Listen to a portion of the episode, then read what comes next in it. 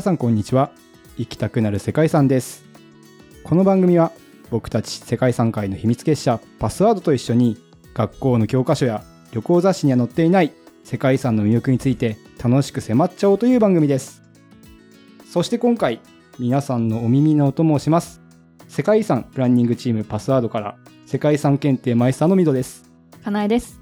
はいということではい。声めっちゃ良くないですか？うん、いい。今わかんないけど。ね、めっちゃ通ってますよね。ここはね、東中野にある雑談という、ポッドキャストとクラフトビールのえスタジオを兼ねたね、素敵な場所で撮ってるわけですけど、そうですね。まだちょっとお酒飲んでないですけど、今日は。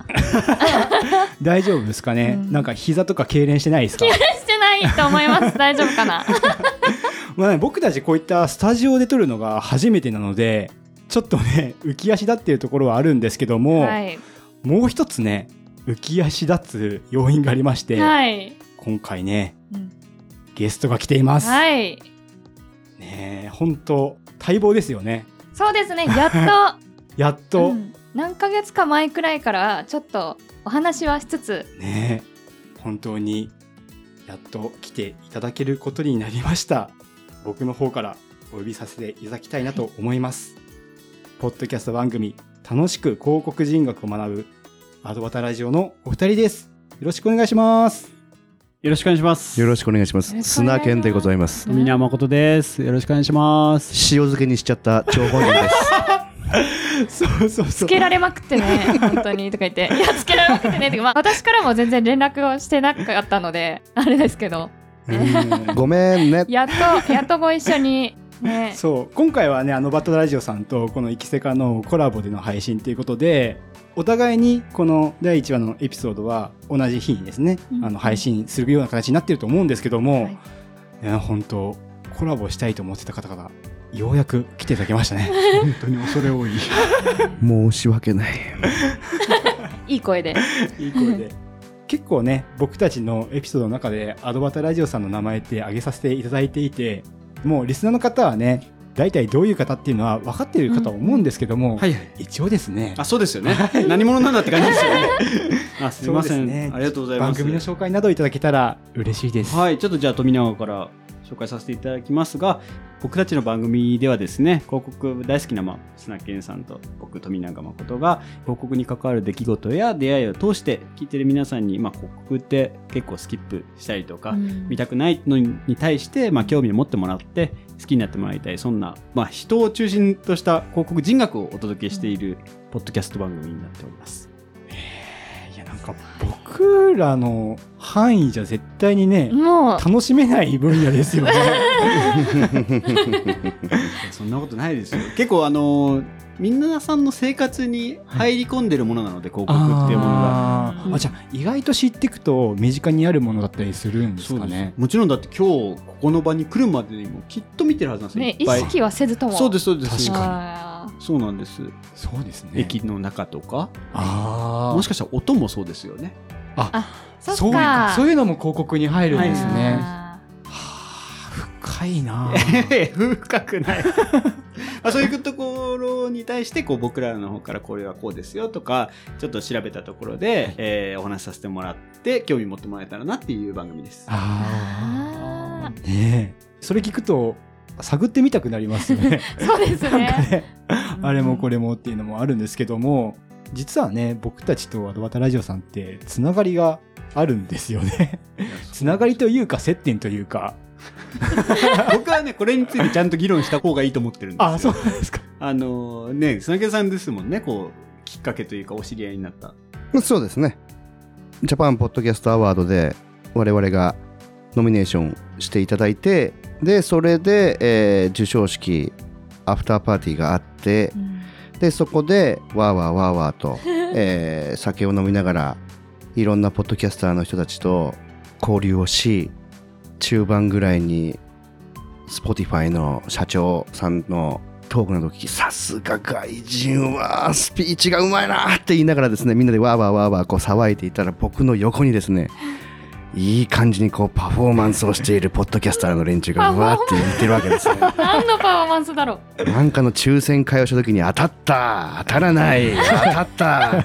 この番号です。私が持ってるのは4番です。6番です。9番です。とやってるですね。番組がいたんですね。であ面白いなと思ってまあその日は終わってで自分は、えーそれを僕はこれ参加してきましたみたいな形をインスタとか SNS にやっていてそしたら今隣にいるかなえさんが「私もいました!」みたいな感じでこう来てですね でその時にいた連中の写真を上げていたんですねでそしたらその時に僕の横でパフォーマンスをしてた団体がこの人たちだったんですね。いい感じにパフォーマンスをしてですねそこの場を盛り上げてらっしゃった。なんて素敵な人たちなんだ。でよくよく話を聞いたら Spotify さんに応募したらそのアフターパーティーに参加できるっていう感じで参加に来たメンバーだったっていうことが分かりでそれからちゃんとポッドキャストを聞いてまあいろいろ交流させてもらってであなんかコラボできたらいいねみたいなトントントン拍子でこうやってやっていたら私が塩漬けしちゃったっていう話の流れでもあるんですけど何かご意見が？あいや まず僕その賑やかな方々だなって思ってたのは、えーお記憶にありまして、うんでさっき、まあ、この収録の前にアドバタラジオの収録させてもらいましたけど、はい。うん。結成結成？結社？うん。決勝ね決勝ね。結社。うん ?1 月と聞いたもんで、はい僕らアワード3月でしたよね。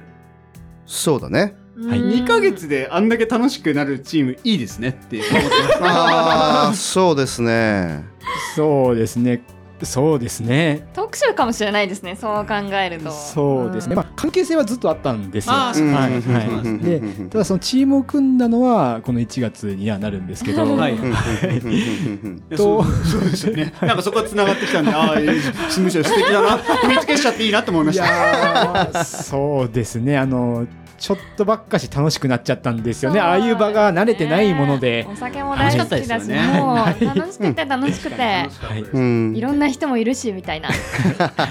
そうそれで言うと、その後に来ていただいたじゃないですか。はい。はいこそうですね。アワードで仲良くなった方々と、うん。まあ、僕らアドバタラジオと、あと他の、えーポッドキャストの方々が、えっとまあ、ここの場、東中野の雑談で、はい、さんで、はい、うん。集まりましょうって言った時に、うん。声かけさせていただいて、お二人とも来ていただいて、はい。なんか本当、いろいろありがとう。あいやいやいや、いました本当に、あそこでなんかぐっとなんかちょっとね、うん。あの親近感を僕たちもね、あの覚えさせてもらったっていうか、フィジカル的に抱き合ってました。近かったそうそうそう。そうあれそう。なんです砂健さんとミドさんはまあ、ポッドキャストアワードでうん。同じ空間にはいたものの、直接まだちゃん全と会う、く全くコミュニケーションしてませんからね。ちゃんと会うということをしてなかったですよね。ええええええまもあ、ツイッターのね、スペースとかそういったところだけですよね。ええええ。でで、えっと、その時にここのねメンバーが3人えっとミドが真ん中にいて、えー、かなえちゃんがいてはい、左にあけちゃんがいたんだよね。はい、はい。うん、でこれでなんか、まあ、じ自分的にですよ何かこうパフォーマンスって言ったらそれはミドに行くでしょう。熱く抱きしめ合ってましたね。そうですね。何なんだろうって熱く抱き合って。ちょっとね、2、3秒いや、もう10秒くらいだった。息できなかった。なんかもう目の前でミドさんが包み込まれてると思って。そうっすね、僕うん奥さんにプロポーズした時もあんな強くは抱きしめてはあ抱きしめたんだ、プラトン。プロポーズした時なるほど。それよりも強く抱きしめられた。そうですねはいあの僕も女性にもやったことはなくこうやって手を引いてその力で僕のところにバンって なんかミドさんがこう女の子になってるみたいな、ええええ吸い込まれて。えーそうなんです自分でもそういうパフォーマンスしたことないけど一回やってみようと思ったのがミドでしたからね。あ、そうだったね。はいチャレンジだったんですね。チャレンジです。はい。すごいいい光景でしたよ。よかったです。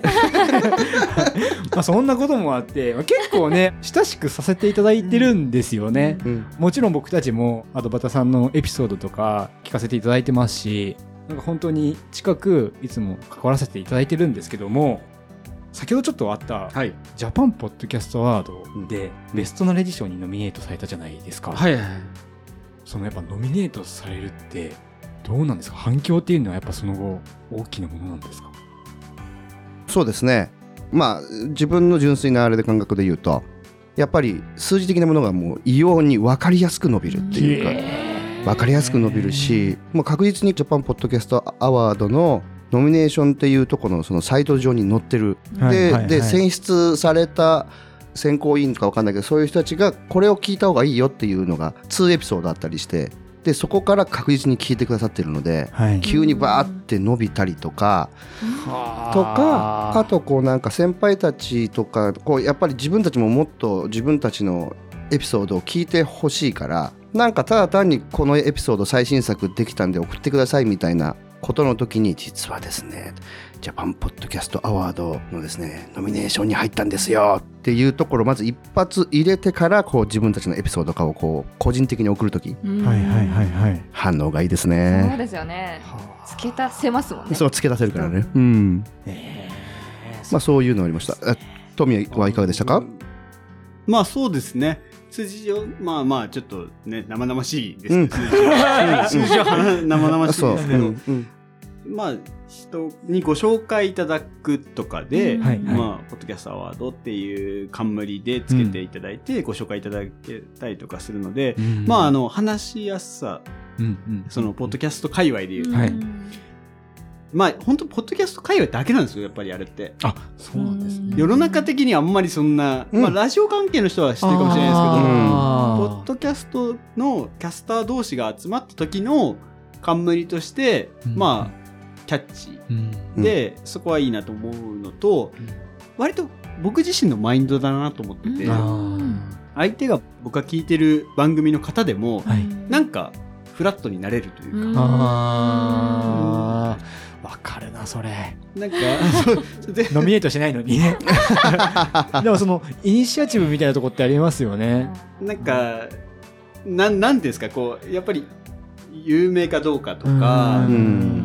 あの知られてるかどうかっていうのってやっぱりコンテンツやってる以上絶対あるじゃないありですか。ますね。うん。相手の方が有名だ、自分の方が有名じゃない、はい。そうなった時にもちろん相手の方がすごい有名だうん。ってなった時にも僕にはこう一応評価されたうんうんものがあるっていうのだけでちょっとやっぱりうん。こうおじけづかずなくなった。これはむしろなんか僕自身のうん。マインドのところかな。ああね自信っていうか、うん。ねいいですね。それはすごくわかりますね。わかるっていうか僕はなんか羨ましいなと思ってうん。すごいくや本当ありがたい話なんで聞かせて出たんですけど。まああとそのニュースが出た時にノミネーションしましたっていうのが発表される時間があってはい。でそれで発表されてでそれを今回のアワードの、えー主催していらっしゃるその日本放送さんがはい。リリースを出したんですね、この賞があってこれでノミネーションが入ってます。この作品が入ってますってポンポンポンポンって出てたんですよ。はいはいはい。で僕は広報の仕事をしてるからはい。自分が扱っているコンテンツのをこれニュースに出してくださいよっていう仕事をしてるんですよ。はあ。だけどそれって自社の僕が扱っているものではなくてはい。企業さんから依頼されてこれがヤフーニュースに載ったらいいねっていうのがうん。一つの目標だったりするわけですよ。はあ。それが2人でやっているコンテンツがなんでか知んないけどノミネーションになってそれをが日本放送さんがやってるリリースからヤフーニュースさんがこう取り上げてくるわけですよ。すごいな。なんでそれは感慨深いっていう話したよね。まあそうですね。そんなことが起きるんですか。ヤフーニュースはそうそう。だからね仕事上やっぱりリリースを出して一番人が見るニュースサイトっていうとやっぱりヤフーニュースだったりもするので、はいはい。そこからこう転載されていろんなものにこうなってたりするんだけどいやもちろん自分たちの個人名が出るわけではないけどそこにこう番組名が出るという非常にこう尊い経験を。あしたのがちょっと自分俺的にはしびれたなっていうのがあるね。すごいね。すごいです影響ね力が。ね。でもポッドキャスト界隈だけですようん、えいやいやいやいやいや。でも最近いろんなポッドキャストをやってない人たちでも、うん。ね、普通の方でもポッドキャスト結構聞いてるとか、っていう人がいるんで、うん。どんどんすごい浸透してるといううか、んうん。まあ、ハッシュタグが一つ増えるのは嬉しいですようね。ん確かに確かに。あー気持ちいいですね。いやいやいやいや着せかっていうハッシュタグがあるわけじゃないですかそれとあとそのマイスターっていうあるわけじゃないですか、えー、もうなんかもうねなんか、ねえジャパンポッドキャスタンてね。できるできますよねでもねハッシュタグが多すぎるとうざいんで。うわ言ってみて。シンプルに。シンプルにシンプルに生きていきたいと思います。すごいっす強いね。いやそんなね実績も備えてのバタバタラジオさんだと思うんですけどもそもそもポッドキャストをお二人が始めた経緯ってどんなとこなんですか？とですねこれは遡ること2021年12月ですかね。そうです。あじゃあ11月か一発目の収録は。そうですね。になんかコロナ前ちょっと始まるぐらいのタイミングですね。そにそう2020うで、そうね。そうね。2020年かごめんなさい。2020そうだ年のよ。そうそうそうそうそう。11月に初収録初エピソード公開をしたんですけど、うん。うん。まあ、それまで僕自身が僕広告業界で10今年そうですね10も何年23年働いてるんですけど、うんやっぱり広告を作ってはいるけど自分から何かを発信している仕事ではないので、はい。このご時世含めてやってみないことには分からないことが多すぎるなとはいはいはい。思うんですよ。まあもちろん根本的にはなんか広告の話をしたいとかなんか有名になりたいみたいな、まあ、夢、うんまあそういうのもあありつつはうんなんですけどそれを考えた時に自分でいろいろトライして血となり肉となったものを、まあ、仕事に生かすっていうことをしていきたいなと思った時に僕には広告の話しかできないなと、まあ、興味があることがそれしかないなと思ったので始めようと思ったんですよ。はいでその時にやっぱり話し手というか僕にはない広告の視点だったりとかつながりとかそういうのを一緒に話して誰が楽しいかなって思った時に声をかけさせていただいたのが砂健さんですね。あそれまではね一緒に同業、まあ、うん。同じ会社で、同じ会社にいましたね。まあなんか薄く長く。そうだね。お付き合いー薄く長く お付き合いがあったんですけど、うんうんうん。あのうん。ふと我に返って遡ってみると広告の話をして誰とが一番楽しかったっけなと思ったんですよ。あその時にはまあ砂健さんだなと思ってご飯食べたりとかしてる時ですよね。そうですね。急にですね呼ばれたんですよ。話がありました。え何何何？あ怖い怖い怖い怖い怖い怖い怖い。いやこれねおも忘れるもんですね。うん。なんか。い今ね怖い怖い怖い。今5回言いましたけどね。それぐらいですよ。怖い怖い怖い怖い怖い。へでそれを言われて特にえなんかどういうレイヤーなのか分かんないから。その重要レベルが。はいはいはいはい。店はどうしたらいいんだ？どっちのレベルだ そっちだったわけですね。分かんないからだって。はいはい。であったら言いますって言うから怖いじゃない。それは俺が行ったことないところでちょっといい感じの飯屋がいいのか フランクなのかいろいろ自分の中でレイヤー考えるわけ場所はもう砂健さん担当そうなんだよですね。全然もうもう任せますって言うから。えなんかいいですね。思い出の場所ですねそれ。まあそう。まあそうだよね。ででダウンタウンですよ。ダウンタウンダウンタウン。うんまあまあダウンタウンって俺がちょいちょい行ってる渋谷のバーがあって、だそこでいいかっつってそこで飲んでまあ知ってるマスターだしなんかわーってお話をしてたら、あ砂源さんって話になって。何何何何僕は金は持ってないよって話になって。そうですよ。お金持ってないんですよ。お金持ってないねお金持ってないねっていう話をしたらあのポッドキャストをやりたいんです。って言われて僕は正直ポッドキャストをその段階で全く分かってなかったから。で俺がきょとんとした顔をしてるのを、まあ、こいつは見たんだろうね。インターネットラジオですと全部言いましたからね。インターネットラジオです 話しましたね。僕さ確かその当時古典ラジオ聞いてたんですよ。ああはい。はいうん古典ラジオ聞いてて、あやれるんだ簡単にと思ってアンカーの時代ですね。アンカーうん。でそうそうそう。アンカーだね。思ってたので、うん。自分でまあそこで自分もやろうと思うやつやばいですよね。なかなか。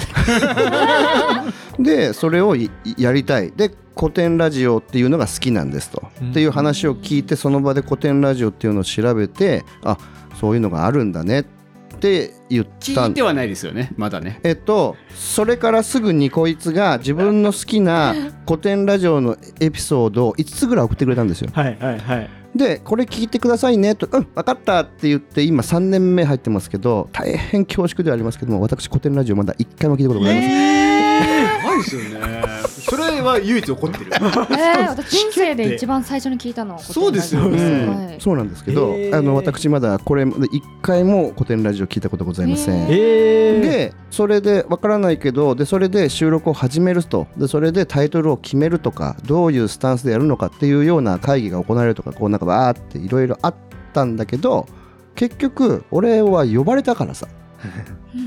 やりたいんですと。でこいつもじゃあ砂犬さんい今言ってくれたみたいにねやりたいって言ってくれたからあじゃあ若者がそういうふうにねおじさんに頼ってくれる。まあこいつと9個違うのよね俺。えー、ああそうなんですか？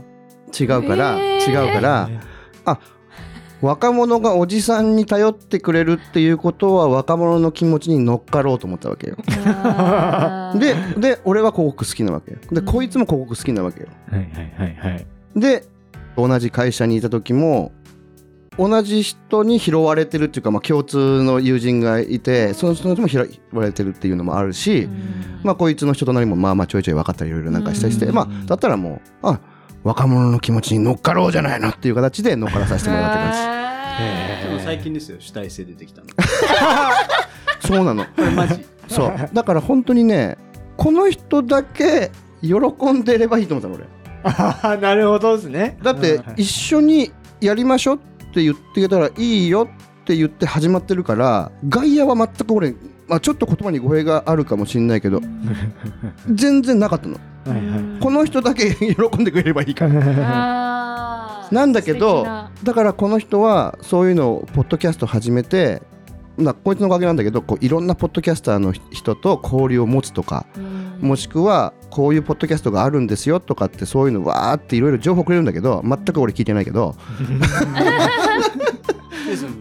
そうそう。そうそうって言って、はい。だけど要はポッドキャストアワードっていうものを取ってからやばい人に見られてるあーなるほど。それが一番かもしれないですよかった。よかった。そうかもしれないですね。砂犬さんが主体性を持ったっ今まではもう、うん。とにかくトミーさんに尽くすみたいな。いやいやそんなそんな綺麗な話じゃなくてそんなそんなそんないいもんじゃまあないやりたかったらやればって まあそんな言い方じゃないですけど、うん。あの乗っかるよっていそうう形だったのが、うん。砂健さんもアドバタラジオに対してこう能動的にいろいろ考えてくれるようになったのは本当、えーアワー。ドのおかげです。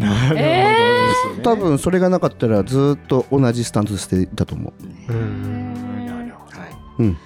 でそんな矢先砂健さんが出した相鉄のエピソードを古典版に 論破されるっていう 回があったり僕の好きな回なんですけどうん。結構ね僕もなんかアワード取ってからの回なんか結構お二人の掛け合いが、うん。その前の回と比べるとなんかちょっと張りが違うのかなっていう印象もあったりするんですけどあまあそうん、そう言ってもらうとまあトイもそれで嬉しいしでもやっぱりこれだけのなんかわかんないけど聞いてくれる人たちがいたから多分選出されてるし選出っていうかーノミネーションされてるしでノミネートしてもらったおかげでさっきもお伝えしたけど数字が伸びたうん。っていうのもあるし、あ俺たちの話聞いてるんだってうん。いうのがより明確化したので、うん。別にまあ俺はまあさっきからもう本当に何度も重複しちゃってるけどこの人が喜んでくれればいいと思ってやってるから だけどそこの向こうに人がいるんだっていうことがより明確化したのでどしっと何かが。どしっとねまあそれでこう、まあ、でも確かね受賞した時も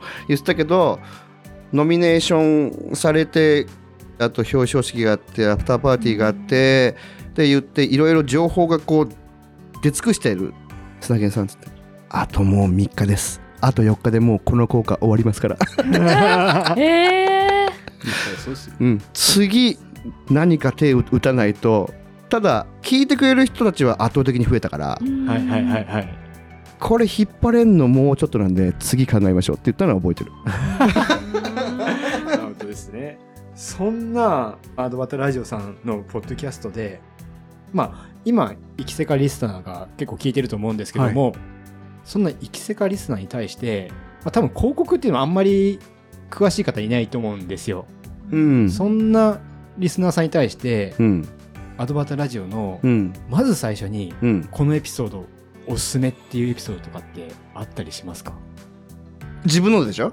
だうちの番組でうんこれ初回の方がうん。入りやすいエピソードです、入りやすいか。ぜひこれ聞いてっていうものがあれば。ああこれね自分が大好きな回になっちゃったけど大丈夫そう？レスリーだね。レスリー・キーというですね、はい。カメラマンの方がいてはい。その方と二十数年ぶりに SNS 上で会ってそれで実際に二十数年後に喋ってで実際にポッドキャスト上で僕がこうトミーと喋ってその後実際に会ったっていう話もあってまあ広告のカメラマンとしても有名だしファッションカメラマンとしても有名なんだけど、まあその人と若い頃会って二十数年経ってうん。SNS を経て実際に彼の展示会で久々に会ってその時に彼からもらったチラシに、えーサインをしてもらったっていう二十数年ぶりにね、っていうのがねあの広告の話ももちろんちょっとあるんだけど自分的にすごく思い出に残っているエピソードですね。うん僕からは、はいトミさん。の方いろいろあるんですけど、はい。さっきあのご紹介いただいた相鉄の話とかも、まあ腹を割った話だったりしたんですけど あのもちろんあとゲストの回方々の回、すごく、はい。本当に僕らのポッドキャストの番組規模に対して見合わないこうすごい方々がはい。来ていただいてるのでゲスト会も本当どれもおすすめ。そうですね。どれ聞いていただいても楽しい、はい。あはい。はい。のはい。かつ勉強に勉強というかまあ、うん。なんかちょっと聞く前と聞いた後少し変わるっていう、それの少しは皆さんのにお任せしますが、何か変わる回が多いなっていう。うん。うん。うん。僕個人的には思う最近もすごい方が。ね。そうですね。そうですよね。児玉さんとはい。斉藤猫さん、そうですね。ツイッターが揺れてましたもんね。初めて初めてバズりました。あーずーっと乗ってんもんな。ねすごかったです。ずっずっと出てきてましたもん。そうね。あれびっくりしました。よねびっくりした。プチバズりしました。うん。まあでもそうなってねおかしくない方がこうねポッドキャストに出られるっていうのが。う。うんん。でもその他の方も田中洋次さんだったり、はいはいはいはいねはい。そうですよねありがたいですね。本当ありがたいありがたいありがたいですすね。ごい番組ですよね本当に本当ありがたい限りですご縁ですね。ご縁です。ありがとうございますそしてもちろんアダバタラジオさんのリスナーさんお二人のファンの方も聞きに来ていらっしゃると思うんですけどもお二人からして我々行きたくなる世界遺産の中で面白かったよっていうエピソードなどあれば、うん。ぜひはい。教えていただきたいのですが。はい。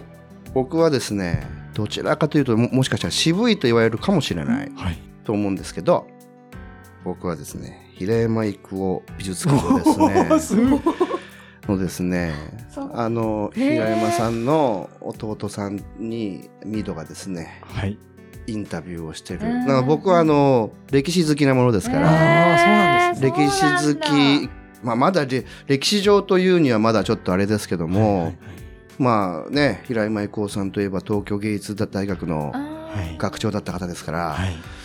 今でもいろんなアートが残っているし平山さんの作品自体も僕も好きなのでまあそこのエピソード自体でこういう自分は8番目のなんとかでそのねはい。お話とかそういうこうリアルにその人の歴史上の人物と接点のあった人と話してるこうインタビューのあれが僕としてはもちろんコンテンツとして実際の世界遺産のものを語っているのも僕は好きなんだけど、だけどそのユネスコのねことでこういろいはいろ尽力していた方の平山さんのおいろんなお話を聞けたっていうのがちょっと僕としてはしびれた回だったですね。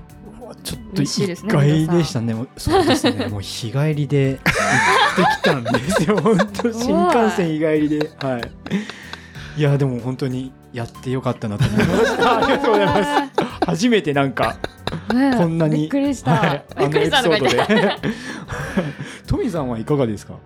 僕3つあっておそんなにあるんですか？3つしかも方向性が違うんですあですけどはいはいはい。やっぱりまあアドバタラジオリスの方ぜひ聞いてもらいたいのはアレッポの旧市街。あはこれは本当になんか世界遺産を話すっていうのはこういうことも含まれてるよっていう、はいこうまあアドバタでも少し話していただくことになるんだろうと思うんですけど、はい。光の部分と影の部う分ん。っていうのとあとその世界遺産とはみたいなところをなんか改めてお話しいただいた素敵な回なのかなとあいうふうにの一個とあとはそこの場所が好きっていう意味でウエストミンスターの。おー。お結構好きでした。しかもエリザベス女王の亡くなったタイミングとかもあったのでね。はい。あ確かに僕はロンドン1年間住んでた時あに、ね。はい、ウエストミンスター行ったこともあるので、はいはいはい。確かにあそこって写真ダメだったわっうんうん。あー。て思ってその中でアケさんがはい。なんか撮れないよっていうので、こうライブ配信してることがすごいんだみたいな話をされてたと思うんですけど、あそことかも確かにって思う。しかもベッカム並んでましたもんね。そうですね。はいベッカムが、うん。なんですよ一般人として並んでいたんですよ。はい。はい。鳥肌ですよね。そう。うん。あれがすごい評判良くて、他の著名人はもうそそくさと。うん。はいはいはい行ったんですけど、うん。ベッカムが何十時間並んで、うん。一緒に並んでやったっていうこともニュースになってる、うん。日本でも話題になりましそうですね。たあとはスナックパスワード酒と世界遺産と男と女がいる。それはですね 生々しい。えっとそれはですね僕も好きです。えー僕は嬉しい。結構好きです。それも好きです。そうなんですね。ちょっとお叱りを受けるのかと思ってました。旅先の話をちょっと酔いながら話したみたいな回なんですけど。うんそうですね、えどどういったところが良かったんですか？あの回すいませんもらいに行っちゃって。欲しがりますね。違いますね。あの僕も20代いろいろ、まあ、バックパッカーとまではいうんかないんですけど、結構こうヨーロッパそのロンドン行ってる間にはい。56都市回っへて、ー。はいはいはい。なんかそういう出会い確かにあったなって、うんこうまあ別にこう女性とそういうふいい雰囲気になったってことではないんですけど、はいはいはいなんかその刹那の出会いみたいなところうんはあのお話聞きながらああ確かにあったなみたいな。うんマジック起きますよね 起きますよね。なんですかねあれ。何なんですかねマジックすごいかかるじゃないですか。であれミドさんでしたっけ？あの、はなんか推しが弱かった話をしてたの。私待ってるわみたいな。ああ逆なの話だ。逆難された話ですね。はい。あの話。いやーわかるけどなんでその時にやん行かなかったんだみたいな話を。なるほど。そうなんですよね、ちょっでそうですとね僕も後悔してますね今。だでもあれってきっと言ってたら話にならないんですよ。にああそうですむしろちょっとなんかチャラいなみたいなはいはい感じになっちゃうけど、はい行かなかったことで話せたエピソードだから。そう。うんそしてみんな共感をするっていう。だからそう行かなかったことは正解ですうわーちょっと21の僕に言ってやりたい。話せるよって。泣くな泣くな青年と。後で美味しいぞって。後で美味しくいただきましたからみんなで。美味しいぞ。というところで3つ。はい。うん。ありがとうございます。すごいね。ありがたいですね。うん。はい。そんなアドバタラジオさんなんですけどもまあいろいろこれまでねお二人が立ち上げた話だったり、はいまあ、エピソードの話だったりアワードの話も聞かせていただいたんですけども、これからのアドバタラジオというポッドキャストのまあ目標というかやりたいことというか展望などを教えていただければなと思うんですけど。そうですね。私はですねまあポッドキャスターの人たちと仲良く交流を深めながら面白おかしくできたらいいなっていう全く何のプランニングもなくですね、えー進ませていただこうというふうに思っております。多分これからトミーがいい感じにまとめます。よろしくお願いします。だそうですがトミーさん。まあまあそういう役割なんでししっかり分かれてるんですけどそうです広告人学広告の話をしているので、はい僕らも広告をしたいなと思ってます。番組の広告を。夢があってすごい、うん。だからそれをこうプロジェクト化っていうか皆さんにうん。じゃあどうやってここに出すんだとか広告を出すんだとかはい。そういうのをなんか皆さんにリアルをお伝えできるようなこともしていけると面白いのかなと思ってますね。その駅の広告とか、うんね、うん。看板とか。そう意外に安いんだぜってね。そうそういうまあなんか、へうん。なんまあ、僕らだから言ってもなんかいやらしくないっていうか、そうそうそうそうそういやそうですよね。広告人格のうんうんうん広告の話をしている番組なので、うん。そういうのをなんかもっとこう皆さんが主体的にこう楽しめそうな、うん。あ私もやってみようとか思えるようななんか企画とかもね、やそうだね。やっていきたいな、まあ、引き続きゲストとか、はい。うんえーいろいそうろですよ。人に関しては深掘ってはいくんですがはい。そういう展望を考えてます。はい。これちょっとなんかもうよだれ止まんないですね。お楽しみに。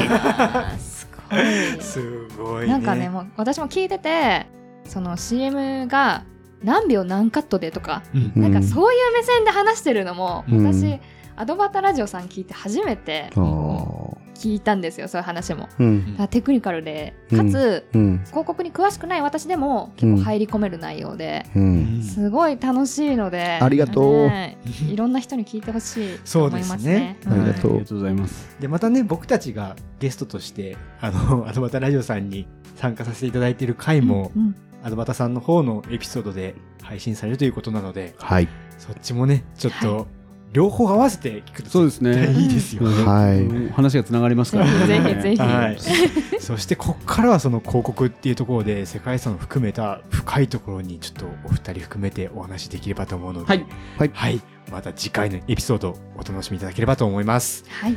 それではありがとうございました。ありがとうございました